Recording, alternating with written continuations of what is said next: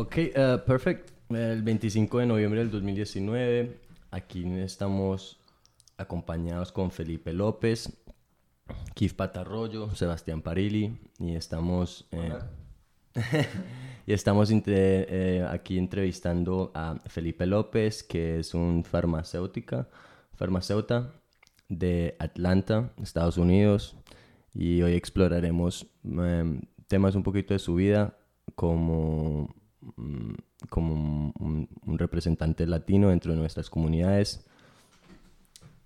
Y en, y sí, eh, también eh, exploraremos em, esto, distintas preguntas que le tenemos a él respecto a eh, algunas preguntas y cuestiones que afectan a la comunidad latina en, pues, en el tema de la, pues, relacionado con fármacos y, drogas en general. Y, mm, y, encima, em, ¿qué es ser latino? la educación, profesión contribución y momentos en su vida que han sido significativos. Entonces, para empezar, Felipe López, em, ¿quieres introducirte un poquito de, ti? ¿Qué haces? ¿Qué haces un fin de semana? ¿Qué te gusta hacer? Perfecto, perfecto. Eh, buenos días. Felipe López nació en Medellín en el 86. Eh, soy el menor de tres niños, eh, un hermano mayor, una hermana mayor. Eh, y bueno, a los nueve años, en el 96, eh, mi familia decidió irse de Medellín a Miami. Obviamente un cambio drástico, pero a la misma vez no tan difícil, ya que en Miami hay mucho latino, muchas costumbres latinas, etc. Eh, pero bueno, entonces viví en Miami desde los 9 hasta los 18 años. Me gradué de high school. siempre he sido muy buen atleta. Mi mamá aportó mucho, sacrificó mucho para para asegurar que nosotros siempre entrenáramos y estuviéramos disciplinados en ese aspecto. Y bueno, eh, afortunadamente me dieron una beca para jugar fútbol eh, después de high school y me mudé a Georgia, Atlanta, Georgia, con las intenciones de jugar fútbol y inspirar a ser profesional, futbolista en MLS, o sea, en Colombia, Sudamérica, etcétera. Y bueno, fui a Georgia, terminé los cuatro años de, de futbolista, que son cuatro años al nivel universitario. Y bueno, después como que no salió la vuelta al fútbol, pero decidí, decidí estudiar y completé mi bachelor's en biología, ciencias de biología. Y después decidí de perseguir una carrera eh, como farmacéutico y eso requiere un, doctorado, entonces estudié los cuatro años adicionales eh, para obtener mi doctorado y ahora soy farmacéutico en una farmacia eh, que es privada, los dueños son una familia, no es una corporación y eso pues ha sido una bendición y ahora soy el gerente de la farmacia, tengo a cuatro técnicas mexicanas, es un equipo bilingüe en un condado eh, en Georgia, Gwinnett County, que es el segundo condado más grande de Georgia y que tiene mucha gente latina. Entonces, eh, soy el gerente de esa farmacia y ahí es donde estoy. Excelente, eso pues, fue un... Sí, eh, una, una, historia muy interesante. Sí. Y entonces hay ciertos temas dentro de eso pues, que queremos explorar un poquito más a detalle. Entonces, muchas gracias por eso.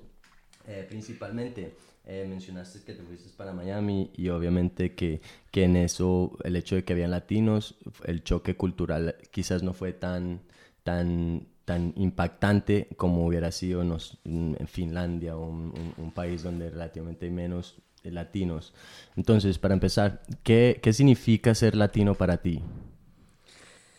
Yo pienso que ser latino para mí es es ser integrado en una comunidad, eh, pues siempre desde mi infancia, mi entorno, eh, siempre ha estado alrededor de mucha gente, muchos primos, tías, familias grandes, eh, con muchos eventos sociales entre familia, entre los vecinos, entre la cuadra, el barrio, por decir.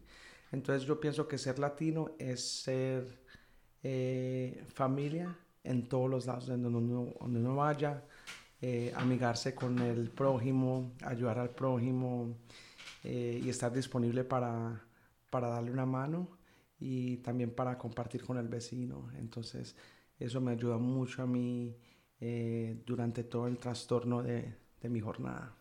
¿Y, y, qué y, qué ha sido lo más difícil ser latino eh, en el camino de tu vida? ¿Qué ha sido, qué ha sido lo más la, la, pues como el reto más, más duro para sobrepasar siendo latino dentro de tu camino a ser farmacéutica profesional? Sí, sí, sí. Yo, Eh, ¿Puedes acercarte un poquito más al micrófono? sí, yo pienso que, um, pues, históricamente, eh, Florida, eh, hay mucho latino, entonces quizás el racismo no se siente tanto, pero cuando me mudé a Georgia, después de high school, a los 18 años, eh, Georgia tiene mucha historia, siendo un estado confeder confederista. Eh, yo pienso que eh, en muchos momentos sentí un poquito de racismo eh, hacia los latinos, me sentí un poco incómodo en ciertos lugares, restaurantes, en público, etc. pues uno lo siente con, con el comportamiento de la persona, de los americanos, los blancos. Y pues yo creo que eso sí fue un poco fastidioso y todo eso, pero eh, siempre mantuve mi fe, mi forma de ser y ya después me acostumbré un poquito a eso y ya pues um, cuando me eduqué obviamente eso trae respeto y, gracias a Dios pude sobrepasar esa, esa barrera de, de que a uno lo miran un poquito diferente. Entonces, eh, como para concluir, de cierta manera, es, es como que eh, sí, existía el racismo, pero como que eh, al comienzo, cuando no te conocía, tuviste como que eh, ganarte ese prestigio y ya después, a través del trabajo duro y a, traba y a través de como comprobarte, te ganaste tu puesto y tu respeto a través. Sí, de... exactamente, sí. Entonces, como a través de de hacer las cosas bien hechas, con buena actitud, buena energía, eh, muy respetuoso. Entonces ya como que esas cosas... Eh, Se pueden combatir. Exactamente, y son, eh, son universales. Entonces como seres humanos uno siempre aprecia a alguien respetuoso que trabaja bien y hace las cosas bien. Entonces a través de esas características en mis trabajos yo parqueaba carros, hacía vale parking, eh, también trabajé como mesero y cosas así. Y el buen servicio eh, generó muy buenos resultados y eso me empezó a dar mucha confianza y me ayudó a desarrollarme como persona. Excelente. ¿Y, y, y, y cuáles fueron algunas de las calidades que ayudó el deporte a, a construir el Felipe que es hoy? Sí, yo pienso que obviamente siendo deportista, eh, obviamente requiere mucha disciplina, mucho sacrificio. Eh, entonces, a través de la disciplina, la puntualidad, eh, las, las metas que hay entre un conjunto, con el deseo de ganar, de compartir el mismo deseo, la misma meta, eh, me ayudó a ser entendiente de que cuando uno quiere obtener un, un, objetivo, siempre van a haber barreras, siempre uno va a fallar, uno no siempre puede ganar.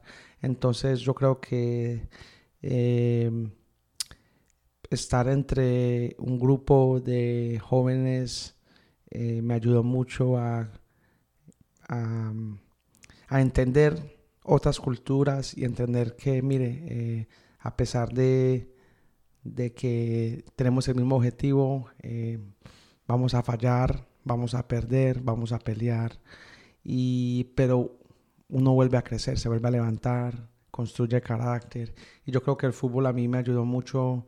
Yo también jugué básquetbol y jugué, eh, hice atletismo y fútbol americano en high school. Eh, y eso me ayuda mucho a reconocer que para uno ganar tiene que prepararse, tiene que entrenar, eh, tiene que sacrificarse, tiene que escuchar. Y yo creo que más importante es ser guiado por alguien que ya tiene experiencia, como el grupo técnico. Excelente. Y allá que hablamos del deporte, yo también, pues yo también de, de, jugué deporte a un nivel alto y para mí llegó un punto donde yo me lesioné y me dañé y, y me tuvieron que reconstruir eh, el ACL, que es el... Ligamento anterior crucial. Cruzado, o sea, exactamente eso. Y, y, y para mí ese fue el momento que tuve que tomar una decisión. ¿Cuál es el próximo paso? Y para mí ahí fue el momento que, que el deporte tomó como el, el, asiento de atrás y ya me enfoqué en otras partes de mi vida, como el estudio, como qué, qué, qué otras opciones tengo. ¿Qué punto, cuál fue el, tu punto de que el de, llegó el deporte y tú toma, tuviste que tomar? Porque hay muchos jóvenes hoy en día que juegan deporte y tienen ese sueño y sueño, sueño y sueño y, y siguen soñando esto y, y, y pues nunca llega el punto donde toman una decisión si esto va a ser el lado profesional o va a ser Sí, ¿Qué más exacto. Y, y más aún es, es, es muy común en Latinoamérica ese, como ese sueño de ser deportista profesional. eh, y hoy, por ejemplo, en Colombia, que te- hemos tenido eh, recientes eh, éxitos en el deporte. Pero pues, o sea, también la pregunta que dice Sebastián es muy importante. ¿Cuál fue el, como el momento que te hizo tomar la decisión para... Bueno, eh, yo creo que no solamente fue un momento, pero fueron varios momentos. Eh, yo pienso que ya, pues, digamos, yo ya en mi tercer año de futbolista, eh, ya estaba, ya empecé a generar un, generar un poquito de momento con mis estudios. Eh, y aquí es donde viene el aspecto de, de con qué tipo de gente se está asociando uno. Y yo me encontré en un salón con personas, amigos, colegas, estudiantes que tenían muchos deseos, inspiraciones de estudiar eh, ingeniería, doctorados, enfermeros, etcétera, o sea, una carrera avanzada. Y eso me empezó a empoderar a mí. Yo personalmente no tuve muy buena educación en high school porque me enfocaba principalmente en el deporte. Pero ya, como te digo, en el tercer año ya había generado un poquito de momento, me sentía un poco empo- empoderado eh, por la sabiduría que estaba obteniendo a través de los libros. Eh, entonces, como que todo empezó a empezar un poquito, empezó a cambiar un poco. Yo como que mi deseo de ser futbolista todavía estaba fuerte, pero ya empecé a abrir una puerta nueva con los estudios y uno sentirse un poquito apoderado, que bueno, yo ya sé qué es esto, ya sé, ya entiendo la anatomía de esto, la fisiología de esto. Entonces eso a poco a poco me empezó a darme mucho más confianza, a abrir otro aspecto de mi vida. Entonces yo pienso que a través de la disciplina en el salón, eso como que fue a poco a poco eh, eh, se convirtió en mi prioridad. Entonces, cuando llegué al punto de tomar una decisión, no fue extremadamente difícil porque, como te digo, ya, ya, ya, ya se habían abierto varias puertas. Entonces, simplemente tuve que cambiar la dirección de mi vida y me empecé a enfocar en, en el estudio. Y pues, bueno, ya 5, 6, 7 años después me gradué y estoy aquí. No, qué bien, eh, qué cosa tan interesante porque pues no, no fue por algún tipo de, de accidente o algo así, sino, sino de hecho es algo con que nosotros, em, esto es uno de los conceptos que nosotros trabajamos y es especialmente pues que si tú trabajas en, distintas partes de, de- de tu vida y adicionalmente tiene, o sea, tienes em, como un conocimiento integral, no solo te enfocas en una sola cosa, sino que además estás, co- más bien, ¿cómo lo digo? Que, que como que tu techo está, digamos, no solo está limitado por ser futbolista, sino que lo estás avanzando con, digamos, con la universidad, con la educación, pues te abre muchísimas puertas eh, para escoger múltiples caminos. Sí, una de las cosas que yo también noto es, que- es, es eso, que a veces uno nosotros ponemos, como decimos en inglés, todos los huevos en la misma canasta. Y, em, y, eso suele pasar mucho. em, y, entre, y lo que yo siempre digo es que es, mejor tener, es tener las herramientas y estar listo, así sea que uno no las necesite, es mejor tenerlas que no usarlas. Y, y, opino que, que esa combinación que todo el mundo como que, ay, quiero ser deportista, se mete todo el de deportista y como que automáticamente ellos mismos cierran las otras puertas eh, en vez de dejarlas abiertas a ver, a ver qué posibilidades hay, ¿me entiendes? Y así como tú dices, tú tuviste esa disposición a dejar otras posibilidades que existan, ¿cierto? nunca cerraste como esa puerta de otras posibilidades. Y, lo que dices tú es, cierto, ¿entiendes? Estando el deporte, porque no es solo el deporte que tú participaste, sino un deporte en un contexto profesional, que es la educación, ¿cierto? No es, no es que tú jugabas para un club y ahí van todos los miembros del club, ¿me entiendes? Entonces, de cierta manera, no sé si a propósito o, así te llegó la situación donde el deporte te abrió la puerta en un contexto profesional y ya que estabas ahí, teniste esa disposición para explorar otras opciones, que es, que es algo que es, que es realmente el, el punto. Entonces, la conclusión ahí sería, es como si te gusta el deporte, ayúdate, utiliza eso como oportunidades para ciertas otras cosas. Es más lo que es lo sí, que sí, sí, exactamente. Y siendo pues latino en Estados Unidos, yo le tengo mucho respeto, eh, mucho, mucho agradecimiento a Estados Unidos que esos eso es una de las cosas muy buenas que ofrece el país, que eh, ofrece muchas becas a los estudiantes deportistas. O sea, si tú no tienes que ser una estrella para obtener una beca, tú la puedes obtener a través de academia o a través de las dos, talento y academia. Entonces ya cuando uno eh, obtiene esa oportunidad hay que aprovecharla. Es un país de muchas oportunidades. Eh, pues obviamente yo sé que eh, han cambiado muchas cosas, es un ciclo diferente, pero yo personalmente pienso que eh, Estados Unidos tiene, es el país que ofrece muchas oportunidades y afortunadamente eh, fue por el deporte, es uno de, las, de los canales que ofrece oportunidades y yo aproveché, yo aproveché cada oportunidad. Excelente. sí, quería comentar otra cosa y es que también que esas oportunidades no solo están en fútbol, sino en muchísimos deportes. Por ejemplo, eh, cuando yo estudié en Estados Unidos, conocí a amigos que estaban becados por jugar tenis, que venían de todo el mundo. Eh, venían de India, em, de, de, UK. Eh, y entonces eso, eso es algo muy, muy, muy bonito que tiene Estados Unidos y es que uno no, exacto, uno no tiene que aspirar como a ser 100% profesional, sino, o sea, es, es como aprovechar esas oportunidades y que están en muchos deportes. Sí, totalmente. Eh, entonces, si alguien allá, si alguien en el público escuchando tiene una oportunidad de obtener una beca, sea por ser pianista, futbolista, eh, definitivamente obténgala. Y, y hay un dicho que me gusta mucho que dice que la fortuna favorece al preparado. Entonces, como dijo Sebastián, siempre si tiene una oportunidad de prepararse, obtener un, eh, una habilidad, una capacidad, obténgala y ese momento le llegará. Y en un momento estábamos hablando y el que le gusta el deporte, le encanta el deporte, ¿cierto? Que es, que es algo fenomenal. Eh, y entonces, y entonces a ti te, te, encantaba el deporte y lo que entendemos es que en cierto punto empezó la academia como a sobrepasarle, a sobrepasarle hasta que el punto de la academia llegó tu prioridad. ¿Qué fue lo que te gustó de la academia que, que puso ese deporte en el segundo lugar y, em, y empujó esa academia a, a, a, retarte, a que quieras más? ¿Qué fue? ¿Qué fue lo de la academia que te gustó? Yo pienso, bueno, bueno yo eh, estudié biología, como te digo, eh, anatomía, biología, inmunología, virología, fueron ciertas clases que tomé. Eh, yo pienso que, como hay un dicho que dice que knowledge is power, que la sabiduría es poder, y esto se aplica perfectamente a mi caso. como te digo, yo no fui una persona que obtuve mucha educación. vengo de familia muy respetuosa, con buenos morales, pero la educación sea eh, académico o financiero, nunca estuvo ahí.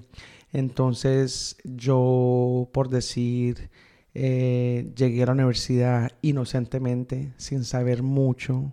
Entonces cuando ya empecé... Ya, para interrumpirte ahí, esa que dices tú que, que no sabías mucho como de, la, de, de las finanzas y eso, ahí, o sea, antes de llegar a ese momento, ¿Quiénes, ¿Quiénes eran las personas que te educaban? ¿De dónde aprendías lo que sabías? Eh, simplemente no tenía una persona en ese momento. Yo pues tenía mis compañeros de fútbol, porque yo me fui solo desde Miami. Eh, no tengo familia. solo, ¿A qué te refieres solo? o sea, ¿Solo tú, con tu familia? No, yo solo. Mi familia se quedó en Miami y yo me fui para Georgia en becado solo con mis compañeros, con ciertos compañeros del high school, que fue un equipo muy bueno, con talento.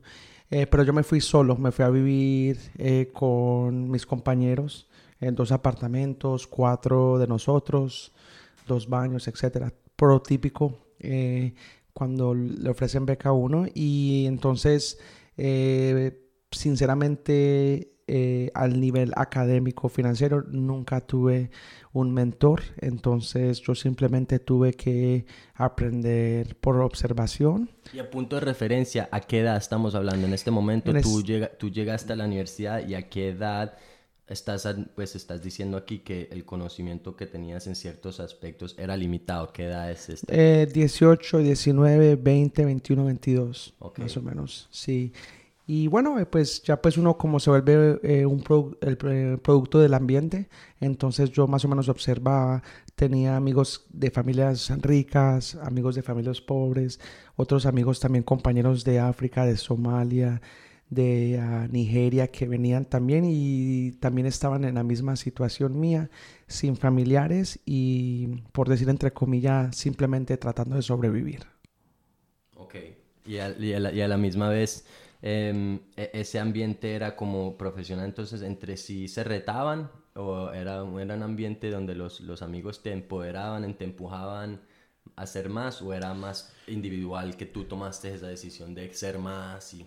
Sí, yo pienso que eh, fue más individual. Pues obviamente uno a los 18, 19, 20, 21, 22 años no tiene la confianza de por decir, compartirle a alguien lo que uno sabe, porque en realidad uno apenas está aprendiendo a saber. Entonces, eh, o a reconocer. Eh, yo lo hice más por, por curiosidad. Eh, empecé a preguntar preguntas. gracias a Dios, yo soy una persona que me gusta hablar mucho, me gusta preguntar y eso también me ayudó muchísimo. Entonces llegué a un punto, a un punto donde no tenía la opción que preguntarle a la gente, hey hermano, ¿esto cómo se hace? ¿Esto está bien? ¿Esto no está bien? Entonces ya empecé a buscar guías y durante ese trastorno eh, conseguí guías malas y guías buenas. Y así es como empecé a, crecer y a tomar eh, control de mi propio futuro. No, excelente, me parece algo supremamente, digamos, yo, yo, yo me relaciono mucho con eso eh, porque mm, pues también fue más como mi propia curiosidad lo que yo creo que ha sido lo que me ha llevado a pues a, a, ir tal vez y preguntar a, a, otras personas. Y es eso pues mm, no sé qué tan qué tan universal sea pero en mi caso también fue muy importante para pues para mi formación personal. Y hay, y hay que tomar en cuenta que también que, que preguntar es, hay que tener valentía, porque no es todo el mundo que pregunta, no es todo el mundo que busca esas preguntas y no hace esas preguntas y por lo tanto pueden perder guianzas y cuando uno no sabe, cuando uno no sabe qué se siente, cuando uno no sabe lo que debería hacer, a veces preguntar y hablarlo es la mejor manera correcta de hacerlo. Entonces, ya llegamos a un punto donde tú hayas construido tu, tu individualismo, tú, tú individualmente decidiste que querías más, eh, ahí tuviste ya como que se te sobresalió la academia y llegó a un punto donde casi todo se te cae, ¿verdad? Casi todo se, se termina, casi tuviste un riesgo en la universidad donde ya casi te llegaba. Eh, para mí es una historia muy significativa y me parece que es una historia muy bonita. Y cuéntanos, ¿qué fue lo que pasó ahí? Sí, bueno, eh, simplemente pues yo me gradué en el 2012 con el bachelor's en Estados Unidos, aquí en Estados Unidos, eh, en biología y decidí continuar mi carrera. Em, y fue un proceso difícil. Eh, uno para entrar a la universidad, a un programa doctorado, obviamente requiere mucho, mucho esfuerzo. Eh, por ejemplo, letras de referencias, hoja de vida, grados, etc. Y gracias a Dios una decisión muy buena que yo tomé fue que cuando me gradué en el 2012, eh, yo decidí tomarme un año de descanso. Eh, yo personalmente lo que he observado es que en la cultura americana o cualquier cultura puede ser que Uno ya cuando empieza la universidad quiere terminar la carrera lo más pronto posible, no quiere frenar, no quiere parar y a veces eso quema a la gente. Entonces yo me sentí un poco quemado cuando me gradué en el 2012 y decidí tomarme un año de descanso para recuperarme, para prepararme para el examen de, de, de la universidad del doctorado y fue una decisión muy buena. Entonces tomé el año que pasó muy rápido, me aceptaron a este programa del doctorado y empecé muy bien, pero eh, desafortunadamente en el segundo semestre eh, decidí salir con unos amigos tomado y me paró la policía. Me dieron un DUI, que obviamente es, es algo grave, delicado. Y entonces en el programa de doctorado eh, hay un comité que se encarga de, de las violaciones profesionales como, tal, como la que me ocurrió a mí. Y no tenía familia en ese momento, no sabía qué hacer. Entonces me, me, me, me mandaron un email electrónico. Felipe tiene que ir antes del comité profesional por esta violación, etc. Entonces yo fui eh, al frente del panel y me dijeron, bueno, como si a usted lo, si a usted lo culpan, usted es culpable de este delito, como involucra al alcohol, puede ser una violación tier 2, o sea, una violación severa que puede resultar en la expulsión del programa. Y obviamente eso a mí me asustó mucho, eh, pero después de esa cita que tuve con ese comité, inmediatamente afuera, eh, yo mismo instintivamente fui y hablé con el con el presidente del comité, le dije, señor, mire, eh, yo no sé qué hacer. Eh, tengo mucho miedo, ¿qué tengo que hacer para que no me expulsen? ¿A qué abogado contacto? Deme los recursos, por favor, que esto es lo último que yo quiero. Y bueno, el señor fue muy aceptable e inmediatamente él y yo empezamos a desarrollar una relación buena y durante los cuatro años que yo estudié porque me salvé, no me expulsaron, él se transformó en un mentor mío porque él vio en mí la, lo bueno que yo ofrecía, eh, la ambición que tenía, eh, le conté un poco de mi historia y, y que de todo esto malo salió algo súper bueno, él fue mi mentor, me ayuda mucho con los estudios, eh, y bueno, después de graduarme, hablando recién en el 2017 que me gradué, eh, continuamos esa misma relación. Eh, yo comparto con él mucho y él, es, y él es un mentor mío, una figura de padre, por decir algo. Y entonces de eso que pasó en el 2013 con el DUI, ya seis años después, es mi mentor, él me ayuda con todo, ya como profesional. Yo lo llamo para cualquier cosa, eh, eh, sean consejos financieros, eh, relaciones de novio, la fe, etc. Entonces, eso a mí me cambió la vida. Entonces, yo, yo pienso que a veces entre momentos malos pueden salir muchas cosas buenas si uno mantiene la fe, mantiene la, el optimismo y no se rinde. Eh, pues bueno, dos cosas. La, primera es eh, este, este mentor eh, de, es, de descendencia, ¿qué etnicidad tiene? Sí, él es de Kentucky, el estado de Kentucky. Ah, es más, él se acaba de retirar ahorita en febrero de 2019 y él fue un, él es un señor muy erudito, muy querido por sus colegas, por sus estudiantes. Él, fue profesor por 31 años al nivel profesional y americano. Eh, y yo creo que él vio como que yo necesitaba un padre, un familiar, un mentor y él decidió tomar ese rol y, y en realidad ha sido una bendición para mí. Y antes que volvamos a tu segundo punto, solo para estar en ¿eso fue una conversación que tuvieron que tú le dijiste, ¿será que tú puedes ser mi mentor? ¿O naturalmente se dio esa relación donde tú lo llamabas? ¿O, en qué momento te dio tú el número de él? O sea, ¿cómo, ¿cómo pasó eso de ser una pregunta a ser una relación?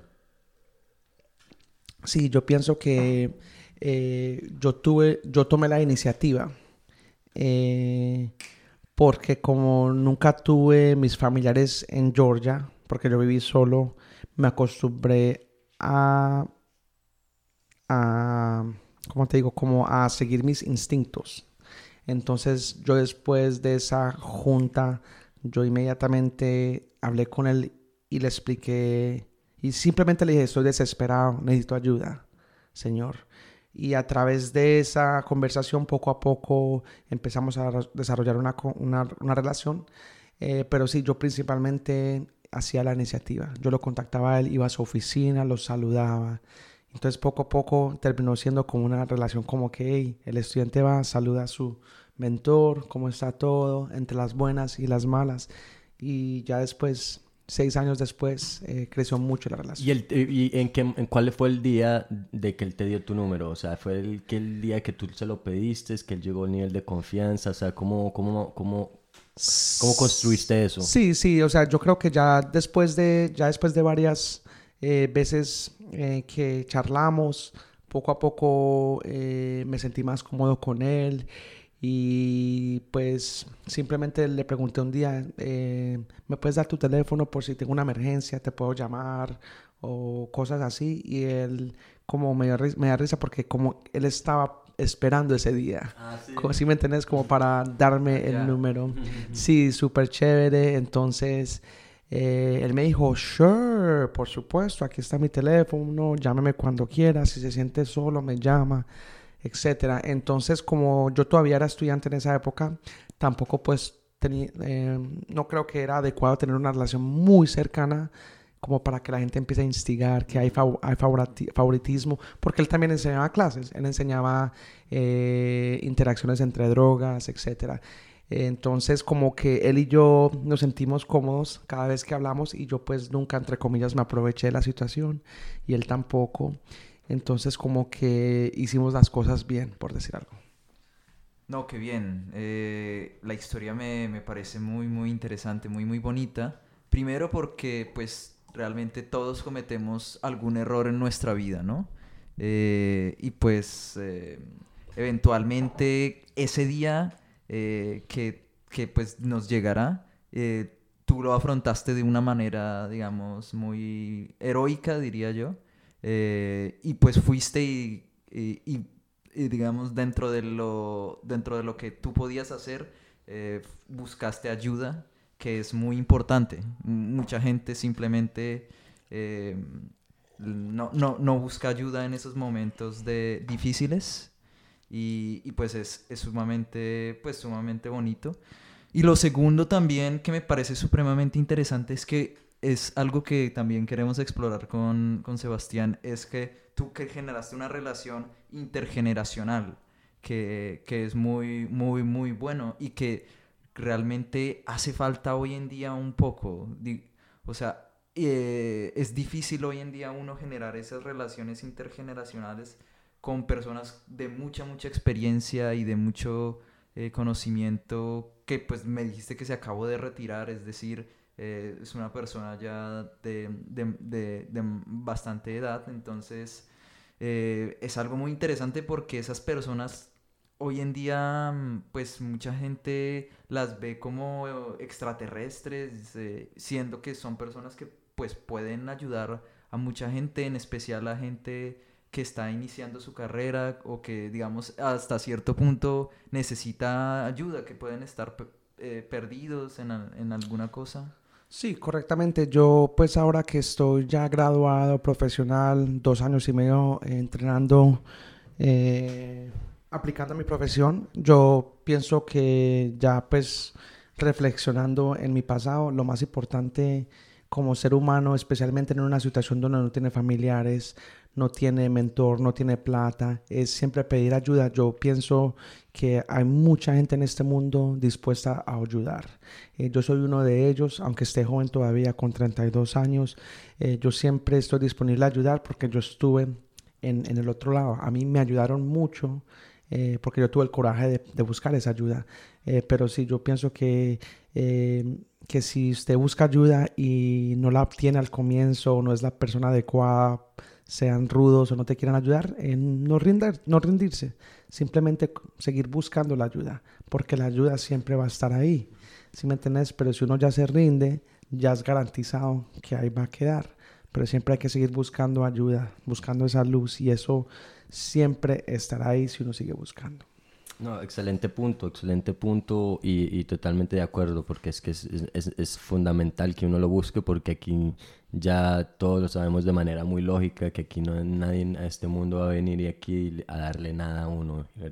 Y si uno quiere ampliar los techos de uno, ampliar las oportunidades, ampliar, tiene que realmente ponerse en modo busca, búsqueda y, y en sí es como es, es, como thrilling, o sea, le saca eh, es, es, es, bacano, o sea, después del juego se vuelve, se vuelve bacano porque le dicen, no, no, no, digo, no, pues ese no, no me va a quedar con ese no, venga, ¿cómo buscamos el sí? ¿Me entiendes? Ya, ya lo ponen a uno a retarlo, a uno ser mejor, y ya la persona que uno termina siendo em, no, no, no, es el fin que importa, sino el camino, porque en ese camino, pues, siente uno de todo, momentos altos, momentos bajos, bacano, chévere, y, y, y, y ahí y muchas gracias por compartir eso. Ahora vamos a hablar un poquito como de, de, la profesión, de, de qué, qué, es ser farmacéutica ahorita en Estados Unidos.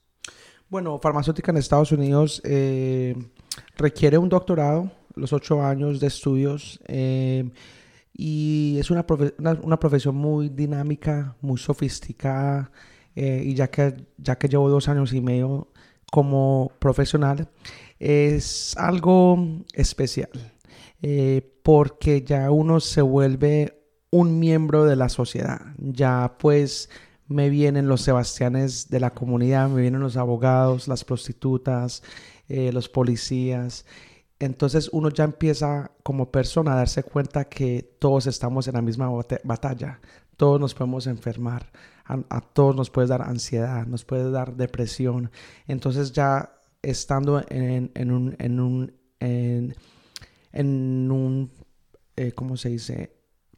Ah, en una posición de autoridad en donde yo puedo ayudar a la gente a través de eh, farmacéuticos o consejos o recomendaciones. Me gusta, es chévere, porque ya uno empieza a desarrollar esa confianza.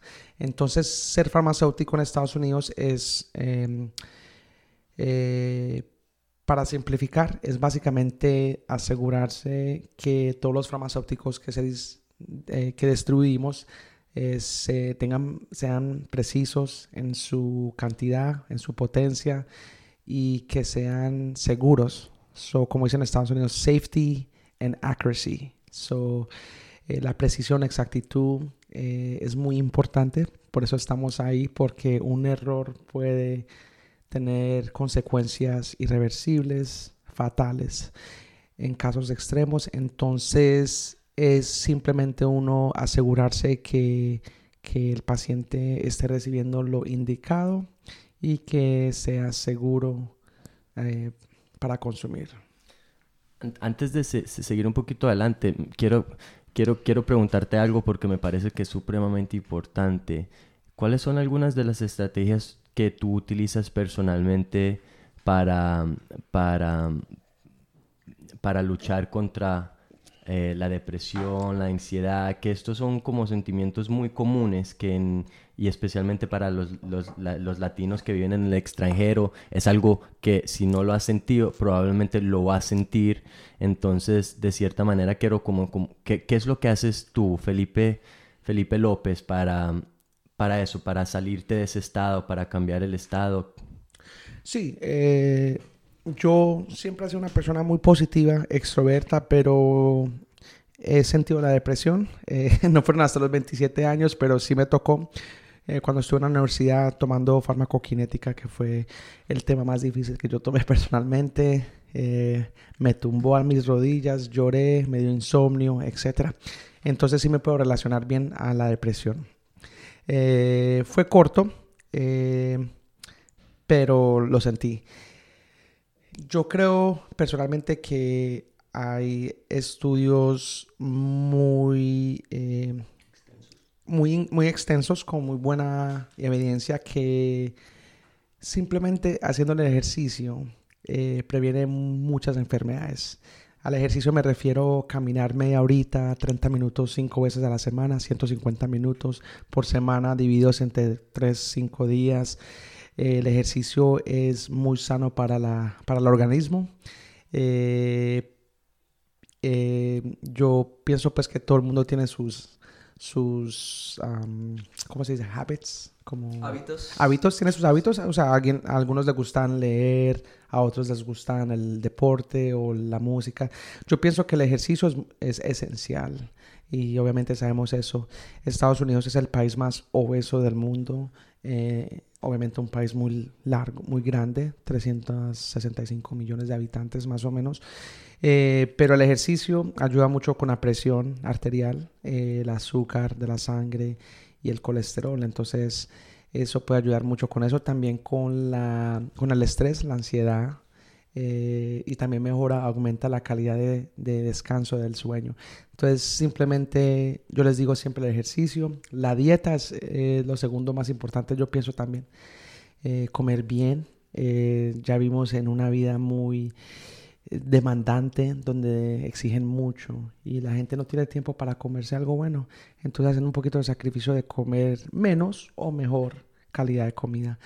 Entonces yo pienso que la dieta bien proporcionada, el ejercicio y yo personalmente la fe. Entonces yo, yo soy una persona, yo soy cristiano y yo nunca leí la Biblia, pero recientemente hace un año y medio encontré un, un grupo de estudios bíblicos, encontré un pastor que me tocó duro, eh, que me penetró el alma duro, eh, porque eh, mi exnovia era de Alabama y yo iba a la iglesia, pero en inglés, y nunca como que me tocó pero eh, ya después encontré un culto latino y me ayudó mucho. Entonces, eh, a través de eso empecé a desarrollar la fe, porque yo pienso que todo el mundo tiene fe, pero no todo el mundo la desarrolla.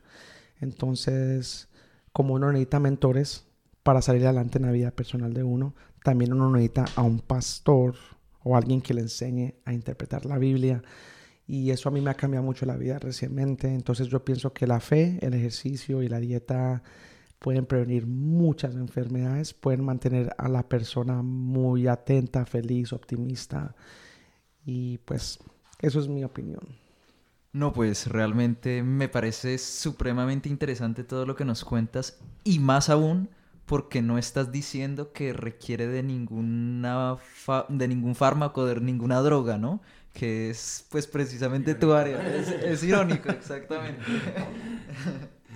Em, sí, perfecto. Y, volviendo un poquito como a la, la, la, profesión eh, que tú habías mencionado antes, em, obviamente que llegar al nivel que tienes tú, ser farmacéutica, más en Estados Unidos, no es algo fácil. Es algo bastante, bastante difícil, requiere mucha dedicación durante muchos años y de cierta manera tienes que tener esa convicción que eso es lo que quieres. Ahora, tú mencionaste que tú tenías cuatro técnicas, ¿cierto? ¿Qué tan importantes son las técnicas en lo que haces tú?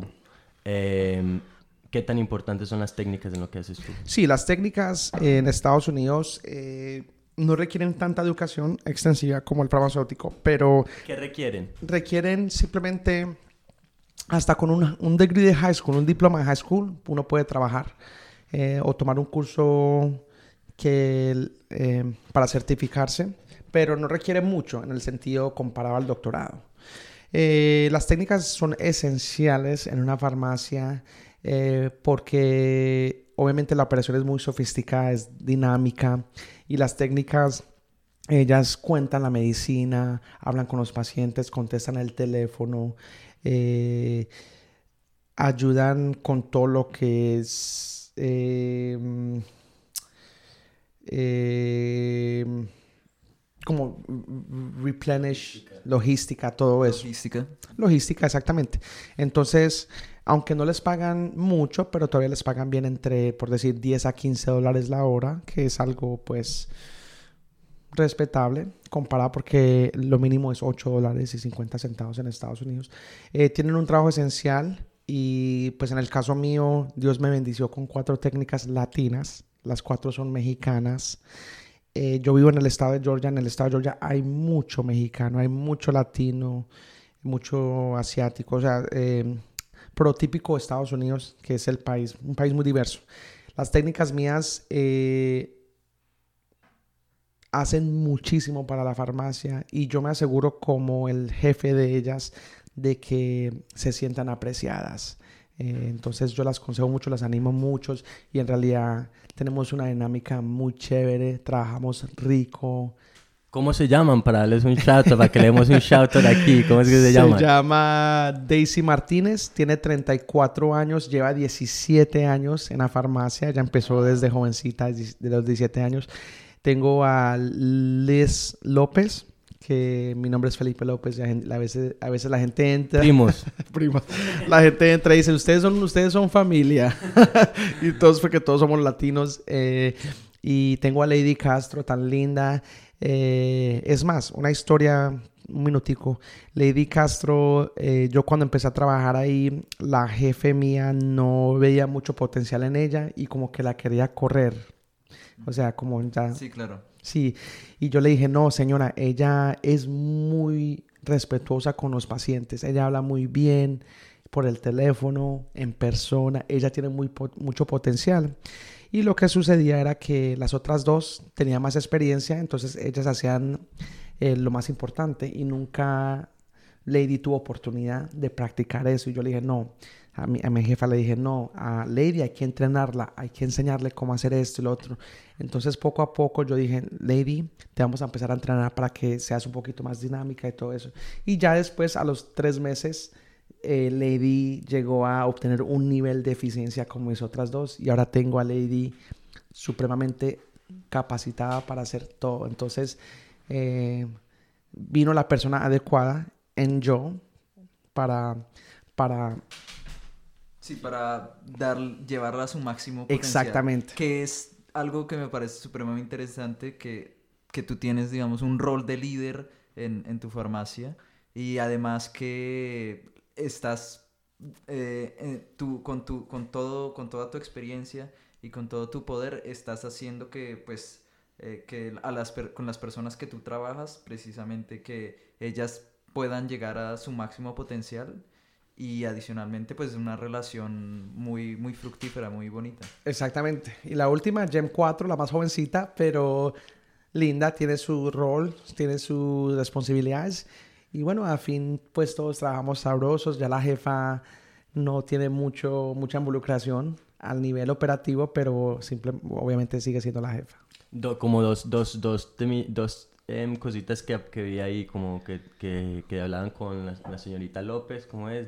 Daisy, Daisy, eh, Daisy Martínez y Liz López. Liz López, em, que como decían que eh, creen que, somos que, que eres familia y a través de la historia que nos acaba de contar, cómo apoyaste ahí a, cuál de las, cuál de la técnica... A Lady, Lady a Lady Em, que en realidad los latinos sí somos familia. Si es algo que nos dices tú, ¿me entiendes? Que, que, ahí yendo a, la iglesia y al grupo de oración, que fui, fue con los latinos que te sentiste como en casa, por decir. Exactamente. Entonces sí hay cierta responsabilidad dentro de los latinos que sí somos familia y dentro de nosotros ahí tú, tú demostraste eso porque como familia luchaste por lo que creías que, que veían Lady.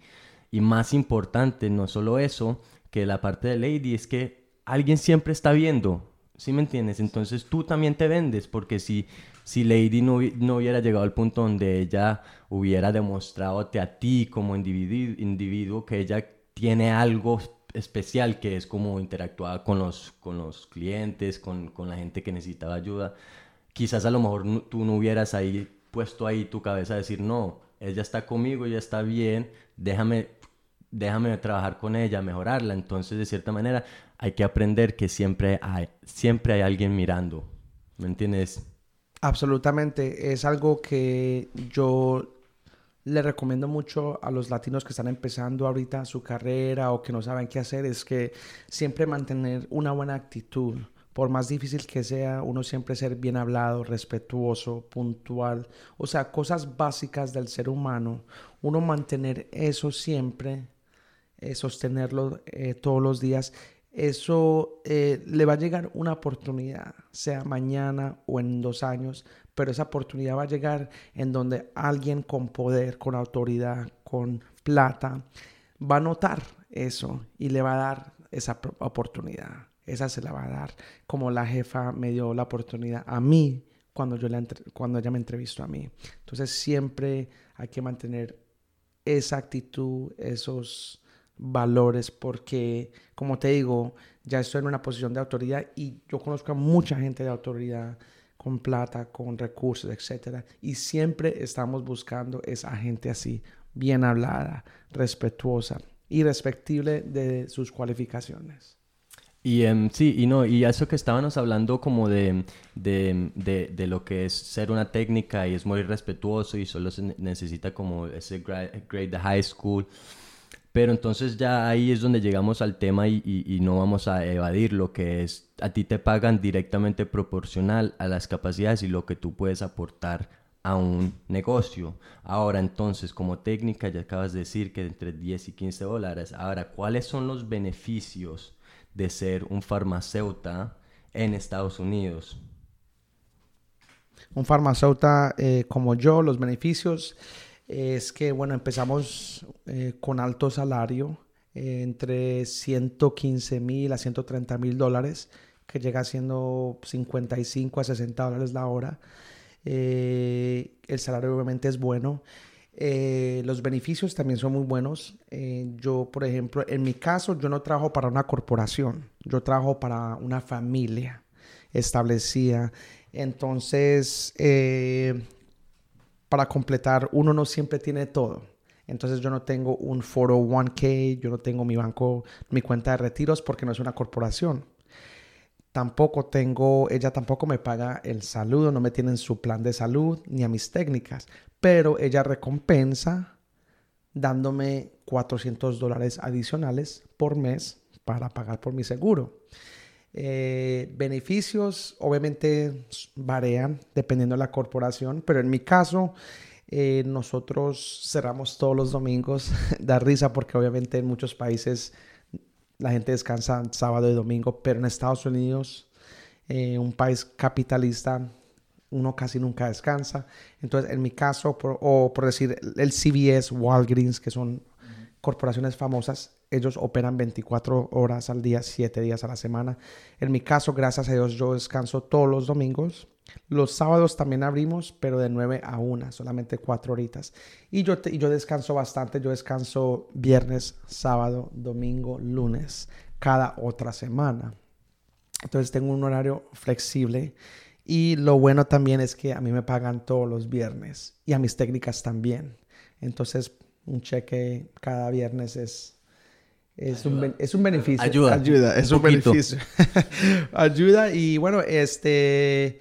Eh, y también, pues, ah, beneficio es que solamente es una farmacia, entonces yo trabajo ahí principalmente ya puedo desarrollar mis relaciones con mis pacientes. A cambio, en un mundo corporativo, a veces te ponen en una farmacia aquí, después en otra por allá, y te empiezan a mover mucho. Entonces, uno en realidad nunca tiene como el tiempo para establecerse en una farmacia o desarrollar relaciones con pacientes. Entonces, en, en fin, en fin, lo que valió la pena todo el trabajo y todos los esfuerzos que hiciste para llegar a este punto? Absolutamente sí. Eh, ya que llevo dos años y medio como profesional, eh, sí valió la pena la lucha, los nueve años, diez años de estudio. Eh, obviamente no fue fácil. Eh, tuve muchas, muchos, muchas barreras, muchos desafíos, pero sí vale la pena porque toda esta información que yo obtuve a través de mis estudios eh, la tengo permanentemente ya, o sea, esa información que la voy a tener para el resto de mi vida y este y bueno, este es como lo es como esa información que voy a tener para el resto de mi vida eh, siempre la voy a usar. Eh, como profesional tengo que hacer educación continua. le dicen Continuing Education. Entonces tengo que hacer 30 créditos cada dos años porque tengo que renovar mi, eh, mi licencia cada dos años. Y, yo sé que, que, a ti te gustan los jugueticos, los jugueticos en forma del carrito y, y, viajar. Y cuéntame, ¿qué, qué, qué, qué has podido hacer con, después de todo este trabajo, todo este tiempo de dedicación, cuéntanos un poquito del carrito. sí, no, bueno, claro, obviamente me sacrifiqué mucho. Lo lindo de uno sacrificarse tanto tiempo es que uno llega a un punto donde ya se pierde en el contexto de que ya el tiempo está pasando tan rápido, uno ya está involucrado en el estudio, estudio, estudio, estudio, trabajo, estudio, estudio, estudio, estudio, estudio, que uno ya en realidad no mm, pierde como conexión con lo que está pasando realmente afuera de los estudios. Entonces el tiempo pasó supremamente rápido. Hay veces que yo me siento y reflexiono y digo, wow, yo estudié todo eso porque el tiempo pasó tan rápido, ¿sí me entiendes? Y bueno, pero ahora eh, ya que tengo buen salario, eh, yo me compré un Audi eh, RS5, que es un modelo de, carreras V8, 450 caballos de fuerza, un juguete, mejor dicho. Y lo manejo todos los días, es mi único auto en este momento. Y, pero bueno, es mi juguete y también, me, también tengo mis gustos, pues porque imagínate, solo trabajando, trabajando, no. Entonces tengo mi juguete, mi buen carro, tengo mi buena ropa y bueno, ya que tengo un horario en donde descanso cuatro días cada otra semana, ya puedo viajar, darme unas vacacioncitas de, de viernes de madrugada hasta lunes por la noche. Eh, entre Estados Unidos, principalmente Nueva York, Arizona, San Francisco, a visitar aquí en Montreal, donde estamos hoy, que solamente es un vuelo de dos horas y media de Atlanta. Aquí tengo mi novia también. Entonces, eh, empezando un capítulo nuevo de mi vida con mi novia. Y en realidad que... Eh, que sí, la plata ayuda. Obviamente no soy millonario, pero tengo buen sueldo y eso me da mucha flexibilidad donde puedo brindarle a mis amigos, a mi mamá, puedo comer lo que quiera. Entonces, que sí vale la pena. O sea, eso es como el fruto que vino con todo ese trabajo que invertí. ¿Y, cómo está la novia? La novia pues está muy bien, ella es de Bogotá, yo soy de Medellín, ella pues también vive aquí en Montreal, ella vive en Montreal, se fue muy joven, su familia se fue muy joven de Colombia y me da risa porque pues yo soy colombiano, nació en Medellín, pero me fui a los nueve años. Entonces yo soy como americano colombiano, más americano, pero a la misma vez soy como paisa paisa. Y ella es de Bogotá, Bogotá, pero nació acá en Canadá, Canadá. Entonces a veces, a veces ella me dice, ay Pipe, es que yo pienso que soy muy hispana para un blanco, para un americano, pero muy americana o canadiense para un latino, ¿sí me entendés? Entonces ella estaba buscando como alguien que sea latino, latino, pero también como eh, americano, americano. Entonces por eso nos conectamos también, porque los dos tenemos básicamente la misma, la, la misma trayectoria en ese sentido. Y es interesante que mencionas eso, porque el primer podcast que hablamos, hablamos de, de las diferencias en cultura y ahorita prácticamente acabas de aclarar que sí hay diferencias en las dos culturas y que realmente sí son diferentes, ¿me entiendes? Y que una persona puede sentirse eh, diferente a otra y pensar que estar en otra es más difícil y por lo tanto se queda en uno. Entonces, fantástico, eh, excelente. Y lo de los juguetes, excelente. Un temita que quiero hablar ahí porque nos han mencionado varias veces y es el vestir. ¿Qué tan importante es el vestir en el contexto profesional? Sí, eh, pues eh, yo siempre he sido una persona eh, limpia, no tengo barba, entonces eso ayuda, no me tengo que afectar frecuentemente. Ah, pero sí, yo siempre uso mi corbata, uso mi, mi ropa bien planchada, mis buenos zapatos, cómodos, porque es un trabajo que en donde estoy mis pies, nueve horas al día. Eh, y son turnos de 10 horas, pero hago 4 días. Las 40 horas las, las, completo en 4 días, que es mejor, prefiero eso que 5 días y hacer 8. Eh, pero sí, siempre bien profesional, bien perfumado, bien hablado. Eh, y la gente nota eso. O sea, los pacientes entran y me dicen, wow, usted siempre está bien, bien fino y... Impecable. Impecable. y obviamente yo pues, eso me gusta mucho a mí porque me gusta presentarme muy bien y eso también ayuda mucho mm, al paciente, se siente más cómodo, obviamente con la bata bien limpia, bien limpia, perdón, y con el nombre y todo eso. Entonces, la presentación yo creo que es muy importante, especialmente eh, en, en, el, en, en la industria de la salud, lo que es la salud, que la gente se quiere sentir cómoda, eh, la privacidad se mantiene ahí. Es, es tan importante el vestir en el, en el contexto eh, eh, personal, fuera del, del contexto profesional. eh, ¿Qué tan importante es el vestir? Bueno, eh, en mi situación, yo trabajo para una farmacia, para una familia, eh, pero yo ya me siento como que yo soy la imagen de esa farmacia. Mi jefe ya tiene 72 años, ya se quiere retirar. Yo eventualmente quiero ser el propietario de esa farmacia. Entonces yo personalmente me animo y siempre me digo, Pipe, yo voy a ser la imagen de esta farmacia. Entonces yo me tengo que estar, yo tengo que estar bien presentado, sea en el público o en la farmacia. Entonces los días que yo descanso, eh, aunque vaya al supermercado a poner gasolina, a hacer una diligencia, siempre como que me visto bien, afectadito, simplemente porque ya estoy representando a mi farmacia y es una farmacia muy lucrativa, una farmacia que tiene, tenemos un contrato federal muy sofisticado, entonces como que quiero representarme yo mismo bien y también a mi farmacia. Excelente, no. Gracias por, por, por, por eso, porque sí, es, y, a, todos nos, nos ha pasado que un, día libre nos provoca en- en- mantenernos en pijamado con la barba, y es algo normal, y la manera en que tú lo pones es, es solo lo que has cambiado, es tu perspectiva. Y cambiando la perspectiva, ya vemos los resultados que puede cambiar la- a través de la vida. Y yo sé que tú te tienes que ir porque pues la novia lo está llamando, pero entonces eh, un, un temita antes de que te diga, que es- yo sé que es un tema muy importante para ti, muy cerca a tu corazón, y es la contribución. Cuéntanos, ¿qué haces tú para contribuir no solo a la sociedad latinoamericana, sino en este mundo? Eh, ¿Y qué significa eso para ti? Bueno, yo, eh, yo trato de contribuir en el aspecto eh, emocional. O sea, yo trato de siempre animar al desanimado, eh, darles buenos consejos, ser respetuoso con ellos. Entonces, al nivel emocional, yo animo mucho a mis pacientes. Obviamente ellos entran estresados, enfermos, los animo mucho. Entonces trato de contribuir en ese aspecto. Lo segundo es que eh, mi madre, que vive en Manizales, Colombia, ella siempre ha sido una persona muy humanitaria, en donde siempre ha querido ayudar a la gente, al prójimo. Ella prefiere ayudar al prójimo que ayudarse a ella misma, es ese tipo de persona. Ella me inculcó eso a mí. Entonces, hoy en día, ya que tengo más recursos, más platica, eh, yo estoy mandando cajas cada tres semanas a Colombia eh, llenas de ropa mía usada, que todavía es ropa buena.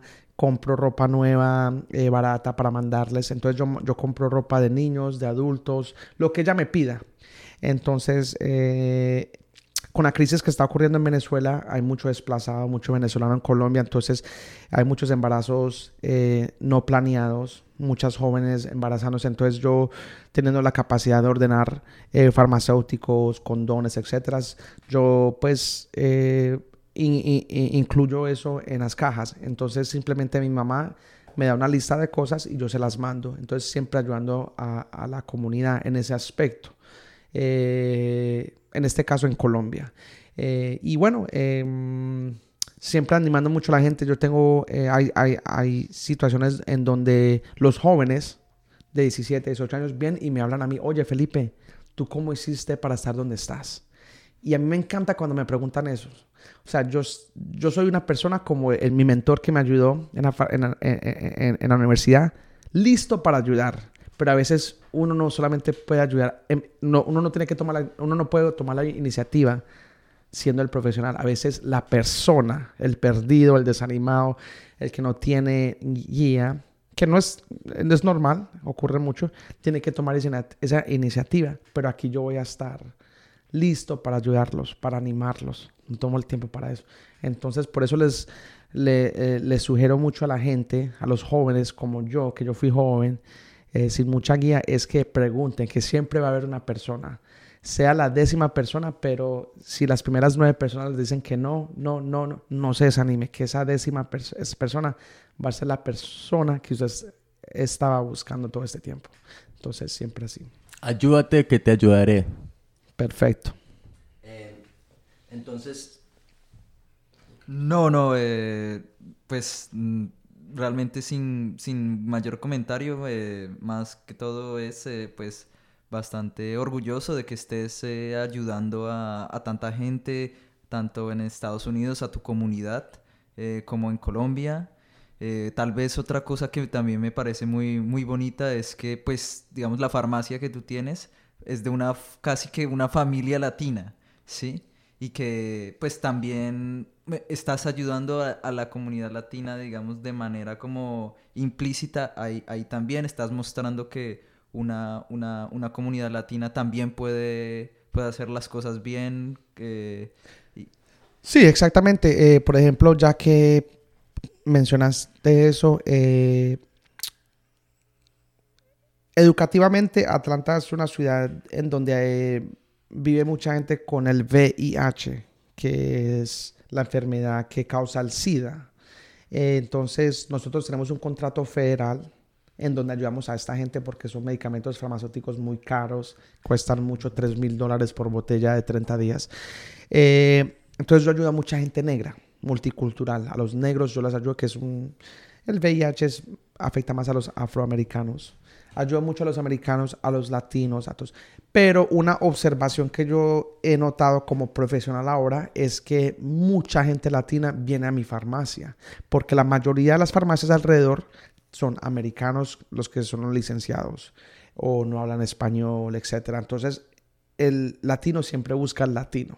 Entonces, yo tengo pacientes que cuando que manejan y pasan por ocho farmacias simplemente para venir a la mía. Entonces manejan 20 kilómetros, 15 kilómetros para venir a mi farmacia, en donde van a recibir ese, ese servicio latino entonces eso yo he notado mucho también, que obviamente el latino siempre va a buscar al latino. Em, y obviamente también ofrecemos un servicio muy bueno en que cualquier persona en realidad va a querer obtener ese servicio. Entonces es algo que yo he notado que los latinos eh, siempre se mantienen con los latinos y siempre, pues eso nos ayuda mucho porque si yo, si yo, ayudo a tres latinos, esos tres latinos van y le dicen a los otros cinco latinos amigos, hey, vaya para allá a esa farmacia que allá el, el equipo uno va le dan el mejor servicio. Entonces es algo que, he notado. Es, es la, la, ley, la, ley, la ley de la difusión y, y, bacano y chévere que, que, has compartido todo con, con, con, nosotros en ese aspecto. Em, y ya y eso es lo que hacemos aquí en este en, este en este podcast y en esta plataforma Sonital aquí lo que damos es una plataforma para para que personas como tú dentro de la comunidad latina sobresalgan y, la gente podamos ver que realmente sí hay cosas positivas y sí hay más que podemos hacer como latinos. Y quiero hacer como un resumen muy rapidito de todo lo que hablamos hoy para, para los, los, los, los que están escuchando esto. Y empezamos aquí con Felipe López, que nació en Medellín, fue para Miami, una cultura relativamente más próxima a la, a la, de nosotros, entonces por lo tanto se hizo un poquito más fácil. Empezó como empezamos todos, jugando deporte, jugando deporte porque es bueno jugar deporte. De ahí se le abrieron un poquito de puertas porque empezó a mejorar y mejorar, mejorar. Sin embargo, mantuvo otras puertas abiertas, tuvo esa disposición para aprender, para escuchar, para crecer. Y a través de esa disposición se le abrieron aún más puertas. Y no solo que se le abrieron, sino que él fue a explorar qué hay detrás de esas puertas, que fue lo bonito, que fue para que todos los que están escuchando, si están en esa posición, abran sus mentes, su disposición a aprender. De ahí estudió, estudió muy duro, estudió muy duro, se sacrificó, se sacrificó hasta que llegó un punto donde casi se le cae todo.